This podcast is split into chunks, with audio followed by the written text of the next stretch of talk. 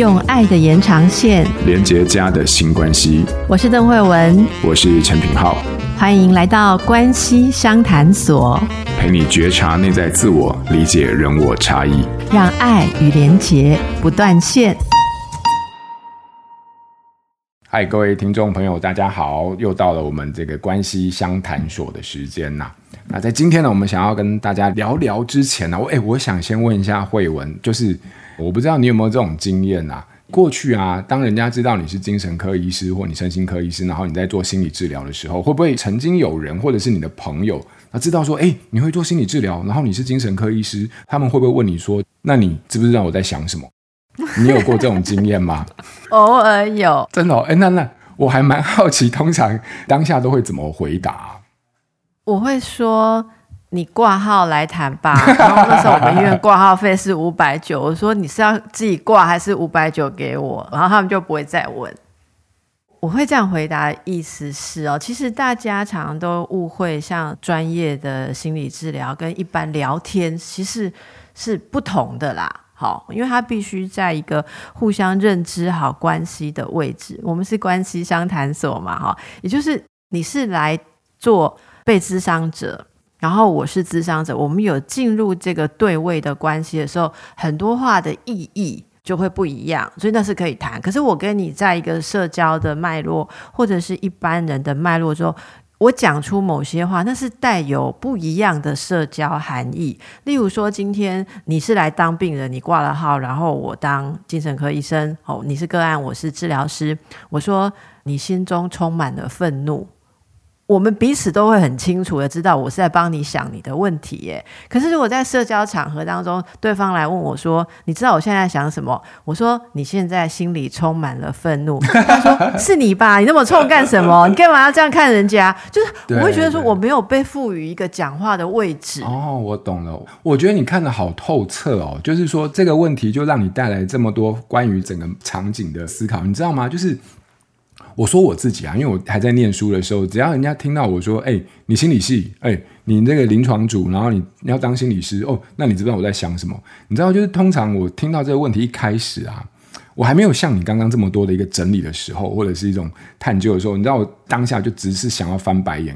然后呢，我后来久了，人家在问我说：“你知道我在想什么？”我后来就只有一个答案，就是说：“哎、那你除了这个问题外，你要不要问我知不知道就是下一期乐透开彩号码？”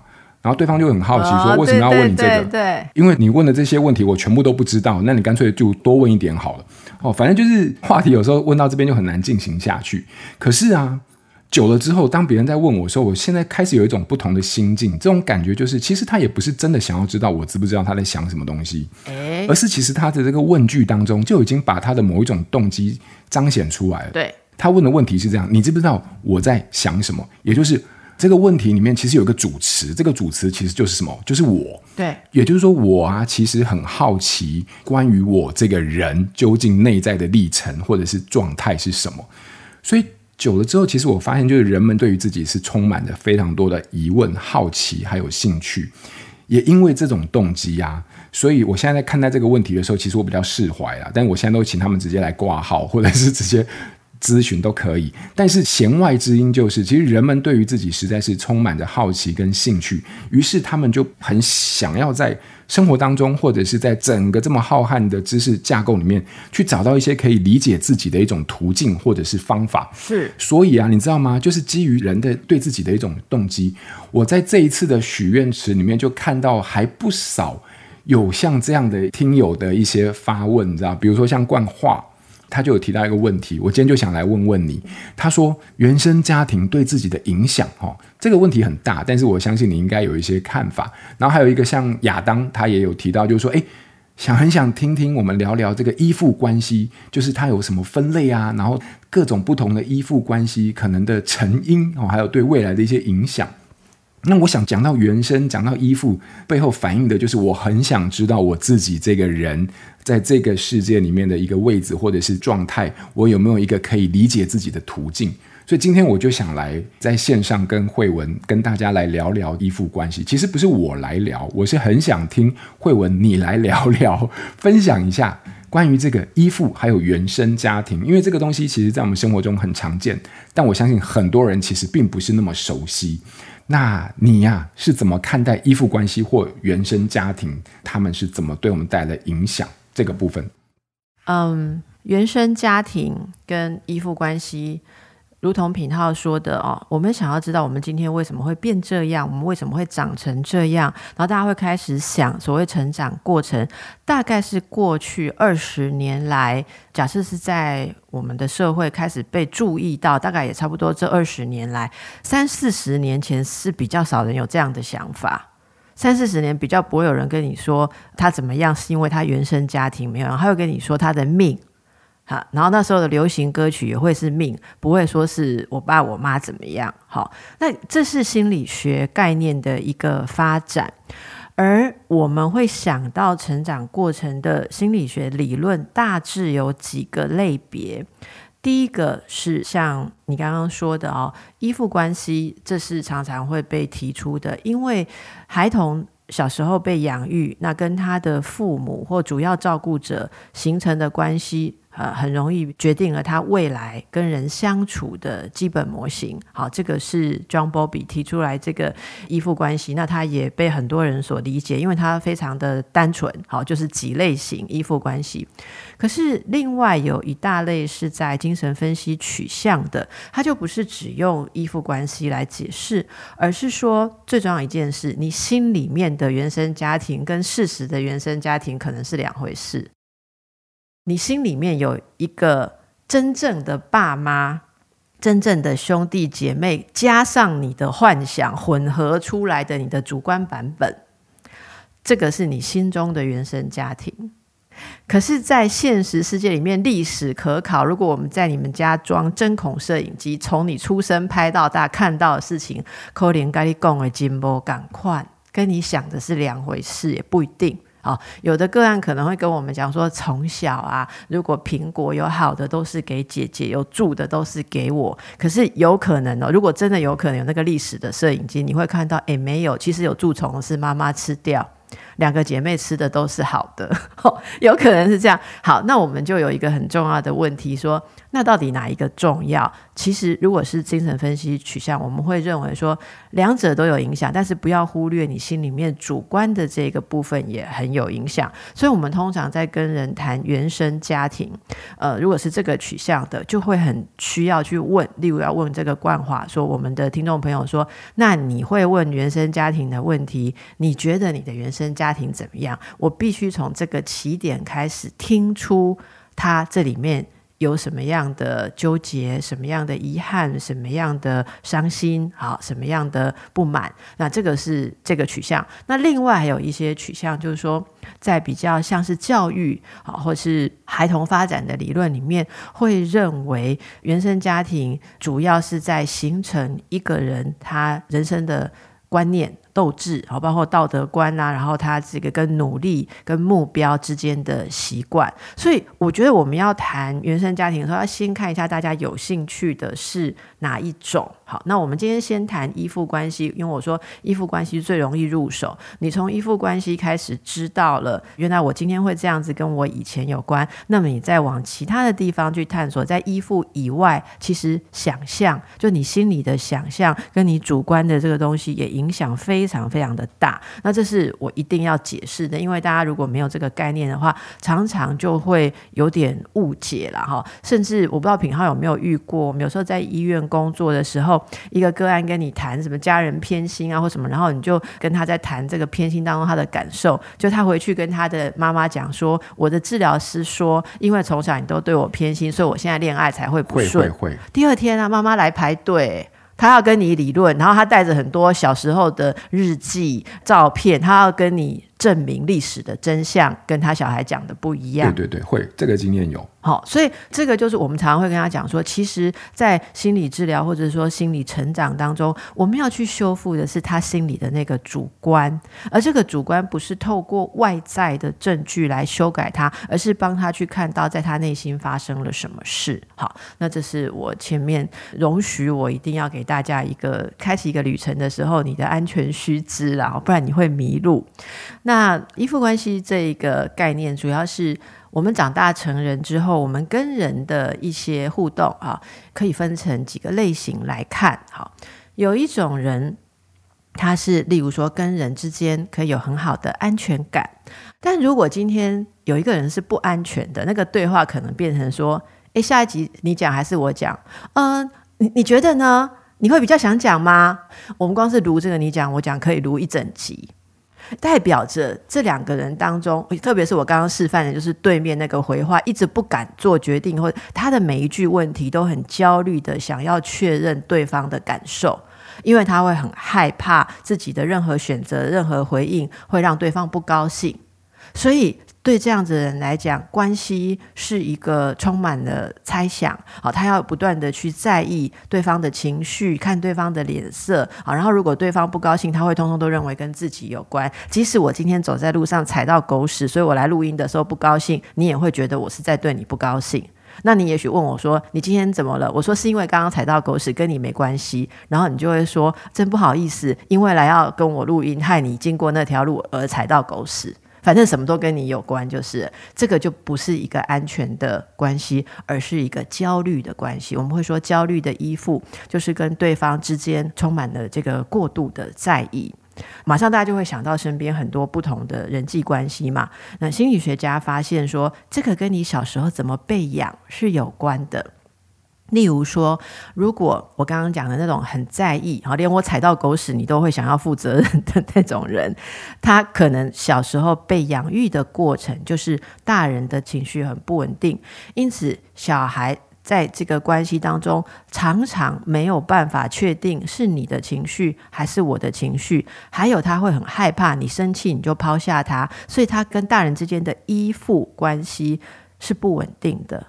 是没有安全感的，所以他可能就会发展出要去为对方的情绪负责，甚至也不能容许对方。不为自己情绪负责，就双面的，希望两边其实是搅在一起，也习惯了搅在一起的关系。那这个就是一个比较焦虑关系的养育。那这样子发展起来，有些人就一辈子都变成焦虑型的依附啊，就是长大之后，我们有时候称为卷入型的人际关系，他跟人都很卷入。我刚刚举的例子，大家就可以想象到，好，就是你跟我路上的狗屎也可以卷入，就是你会常常会没有办法清晰，然后一直需要去做点什么来拉这个关系，你会感觉那个关系是没有办法静静的放在那里，它要一直被拉来扯去、修来磨去那样子的一个状态。好，可是有一些小时候承担了这个不安全关系的人啊，他实在太累了。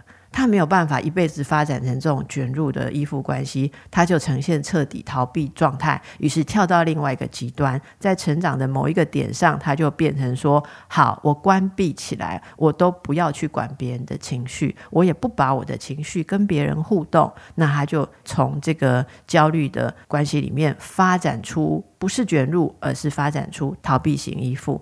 逃避型依附人常常有亲密关系障碍，跟这样的人相处。亲密的伴侣会觉得说：“你是不是不想跟我分享？你是不是不想理我？你是不是不关心我？”可是其实他们不是，他们是小小心心的收着自己内心的东西，因为他们觉得内心的东西拿出来跟你互动太危险了，等一下不知道会卷成什么，他受不了的东西，不安全。好，那我们刚刚大概可以看到不安全的两个类型，啊，就是卷入型的。跟人的人际关系，还有逃避型的人际关系，这些小时候都是不安全的养育环境。那安全，一个安全的人，好像我们说，诶，刚刚我跟品浩的互动，可能是一个安全的互动啊。要有这种能力的话，小时候我们必须要知道说，诶，不管我怎么样，在一定的范围内，只要我不太离谱的话，没有人会过度的恨我，没有人会过度的责罚我。我可以使一点小小的坏，或我也不一定每件事都要符合别人的期望，但我有一个安全的生活空间，安全的存在空间，那他长大就会变得比较是安全的依附。这是属于基本型。后来还有人补充了一些特别的型，就是如果是小时候受到很严重创伤跟虐待的孩子，他长大变什么型呢？他会不定型。也就是他根本没有办法形成一个确定的人格或是稳定的关系，因为他从小每天都动荡不安，他永远不知道今天跟昨天做一样的事，为什么今天会被打，昨天被夸奖。好，那种混乱的状态会造成他长大变成混乱型依附，这是我们一般最常见到的几个类型。好，平浩有没有要补充？你有没有帮我补充什么？我其实我刚才在听到那个混乱型的时候，其实我想起很多我以前在学校服务的时候的孩子，他们的家庭里面其实常常就是那个动辄得咎，也就是说他其实永远搞不清楚他自己。基于什么原因，然后被处罚？但是连他为什么被奖励，每一次的标准其实都很不一样。就其实，在陪孩子的时候，就会看到他在学校或者在生活当中，会有非常非常多，其实蛮令人就是困扰的一些状态。那其实他自己内在也不是很好受。我刚才听你讲的时候，其实我开始有点心疼啦，就是说我想到了一些画面，而我看到的是。嗯，怎么讲呢？我我想到的是这些东西，就是他曾经遭遇到这些东西，这生活都不稳定，然后内在的这种依附的一种混乱。可是如果这样啊，我其实就想延伸一个问题，就是我相信应该也有一些听友也会有一种疑问，就是说，诶，这些东西它都是决定在早期，对不对？那我们的人格就是这样被定型了吗？那如果说我们看到自己困扰的状态，我们还有机会可以为自己做些什么吗？我想到底多早期哦？我自己的经验跟看法是说，有些人他长到也许七八岁，他这个人格或是互动关系真的就定型了，因为他应该可以说他就关起来了。但有一些人呐、啊。我用一个比喻好了，就像他内心的那个小孩一直都还没关门，所以他看起来三四十岁是个大人了，他还在一直接受新的影响，然后他里面还在长，他还在成长。我也看过这样子的人，所以我个人是比较不认为说像呃传统经典的理论，什么几岁前就已经定型什么，我看到的人比较是打开跟不打开。如果你愿意。敞开，把自己的城市好再升级，再灌一灌，再挂一下外挂，我觉得都是可以调整的。我我看到的经验比较是这样，只是那个打开哦，你新的城市要灌进去，旧的 bug 要抓出来这件事情，要有相当的决心。一般状态来讲，如果是成人，然后活在习惯当中，你真的大概就是定型，而且可能会很多的问题一直重复。好，不是百分之百的人，可是。我想应该超过一半的人是这样跟随着习惯活着，就是说超过一半的成人。可是有没有机会调整？我相信是有的。我我也看过，到年纪很大都做了阿公的人，为了教养孙子的事情跟子女吵架，然后去做心理治疗，他也调整了很多，改变了很多。嗯嗯，我听完你这么说，我其实感觉上好像。